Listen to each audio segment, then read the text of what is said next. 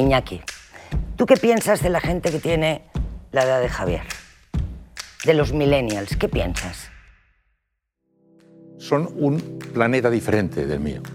Ellos ya han vivido eh, todos estos cambios que a nosotros nos han costado tanto digerir. ¿eh? Ellos se han incorporado ya a la vida cuando estos cambios se habían producido ya. ¿eh? Es como dice que el niño pequeño ahora nos siente la ruptura de la cosa, coge un libro y hace así con los dedos para que se enseñe. ¿eh? Viven ya con naturalidad los cambios que nosotros hemos tenido que vivir con enorme sorpresa. Para mí la gente de 25 años, 27, 28 años, me parece vive en otro universo distinto al mío, porque vive con naturalidad cosas que yo también vivo ahora con naturalidad, pero después de hacer un enorme esfuerzo para adaptarme a esa normalidad. No formaba parte del mundo en el que yo vivía. Yo he tenido que cambiar de mundo ¿eh? y ellos viven ya en ese mundo en el que ahora yo también vivo.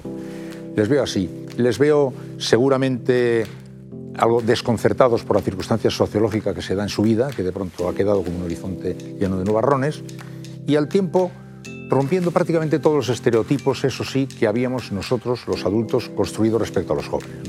Yo creo que son mucho más, eh, mucho más abiertos de mente de lo que decimos, pero están, sin embargo, seguramente más asustados de lo que ellos se creen.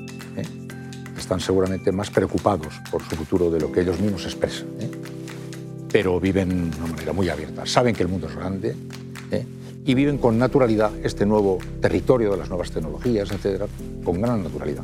¿Y de los de 40 años, qué dirías? Yo de la gente de 40 años siempre he tenido mucho interés en preguntarles porque creo que han, vivido el gran crack. O sea, cuando tenían 20 años, los que ahora tienen 40 y tantos, España vivió la época de la prosperidad en la que todo el mundo soñó que esto era Hollywood, que esto era jauja y que el futuro estaba resuelto. Y una mañana de golpe, ¡pa! cayó. Acabó su década de los 20, empezó su década de los 30 y aquella imagen de el mundo sonríe, los problemas se han resuelto, la vida ya está prácticamente dibujando un panorama diferente. España se volvió loca, se volvió loca de prosperidad, soñó cosas que, un día le hicieron despertar y para la gente joven fue el final de los, su década de los 20, ¿eh? Fue el comienzo del crack. Y pasaron de pronto al mundo tenebroso de chicos, no tenéis futuro. Los veo así, me inspiran una gran curiosidad creo que han tenido que vivir en el seno de su propia evolución ese, golpe y ese crack. También digo el estereotipo, no digo todos y cada uno de los miembros de, esa edad.